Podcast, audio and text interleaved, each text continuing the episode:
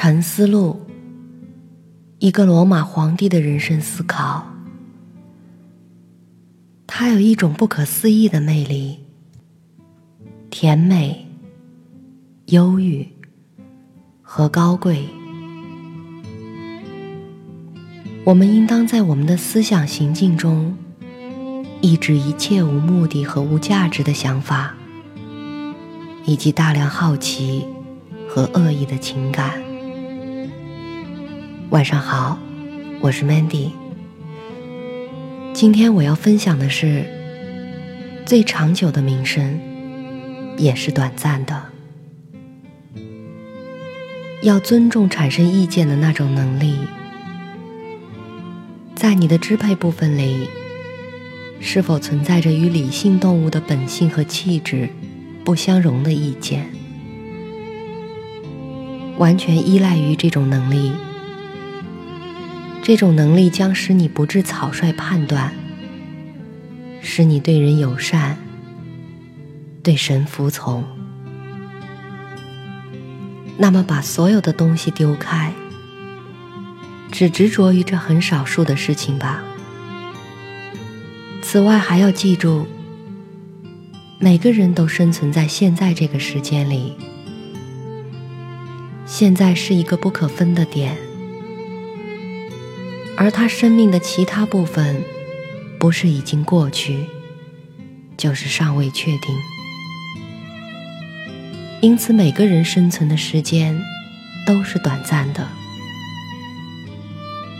他在地上居住的那个角落是狭小的。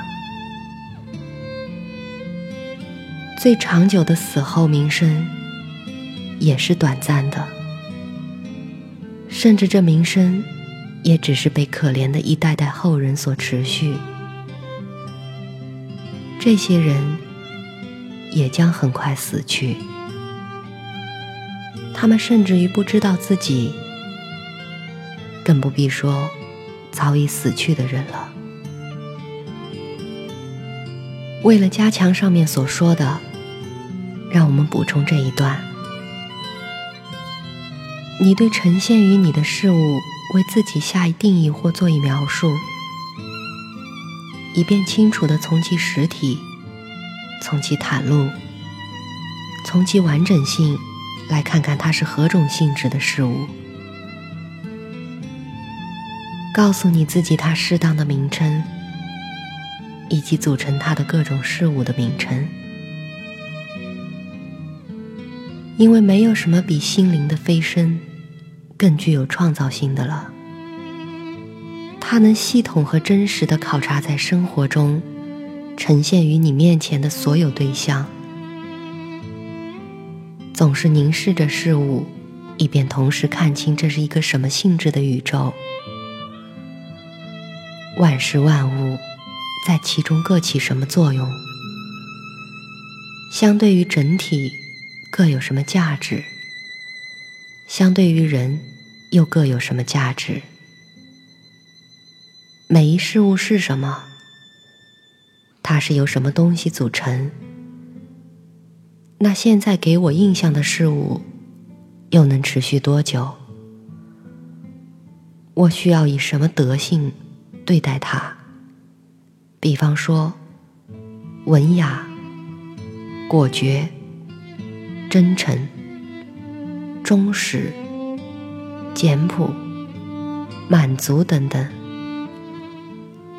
因此，一个人在任何环境中都应该说：“这来自神，是按照命运之线的配置和纺织，或按照巧合和机会这样一些东西而安排的。”说这些事是来自与我同一根源的人。来自一个是我的同胞和伙伴，然而却不知道什么事情合乎他本性的人。但是我作为知道什么事情是合乎本性的人，所以要根据同胞之情的自然法，以仁爱和公正对待他们，而在同时，对这些我漠然置之的事物。我又要试图确定每一个的价值。当你做摆在你面前的工作时，你要认真的遵循正确的理性，精力充沛，宁静致远，不分心于任何别的事情，而保持你神圣的部分纯净，仿佛你必定要直接把它归还似的。若你坚持这一点，无所欲望。亦无所畏惧，满足于你现在的合乎本性的活动，满足于你说出的每个词和音节中的勇敢的真诚，你就能生存的幸福。没有任何人能阻止这一点。就像医生总是要备好他们的器具和手术刀，一代突然需要他们记忆的病人一样。你也要通过回忆那把神和人统一起来的契约，而备有一些原则，用来理解神和人的事物，知道如何做一切甚至最小的事情。因为若是你不同时参照神的事物，就不会把有关人的所有事情做好。反之亦然。不要再随便的游荡，因为你将面临自己记忆力的衰退，不再能追忆古代罗马和希腊人的行为，也读不成你为自己晚年保存的书籍。那么，抓紧你前面的最后一些日子，丢开无用的希望，来自己援助自己。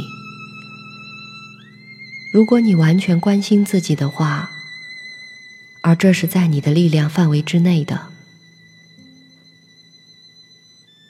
他们不知道有多少事情是通过词语的偷窃、播种和购买来进行的。保持宁静吧。考察应当做什么？因为这不受眼睛，而是受另一种关照力的影响。身体、灵魂、理智、感觉属于身体，爱好属于灵魂，原则属于理智。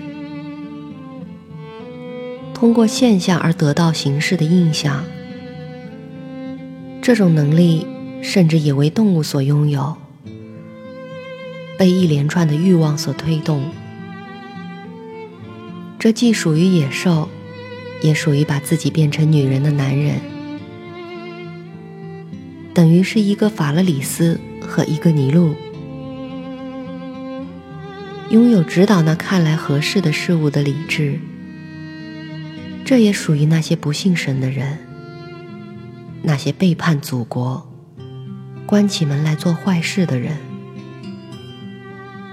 那么，如果所有别的一切，对于我刚提到的这些人都是共同的，还留下什么为善良的人们所独有呢？那就是对所有发生的事情，对为他而仿的命运之线感到满意和愉悦，就是不玷污和不以一堆形象搅乱植入他心中的神性，而是使他保持宁静。把他作为一个神，而忠顺的服从他，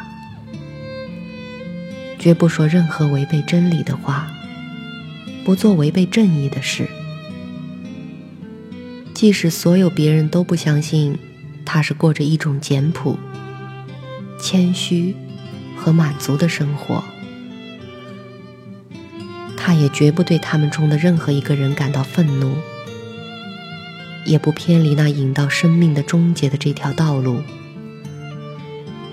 寻此一个人应当达到纯粹、宁静、乐意离去，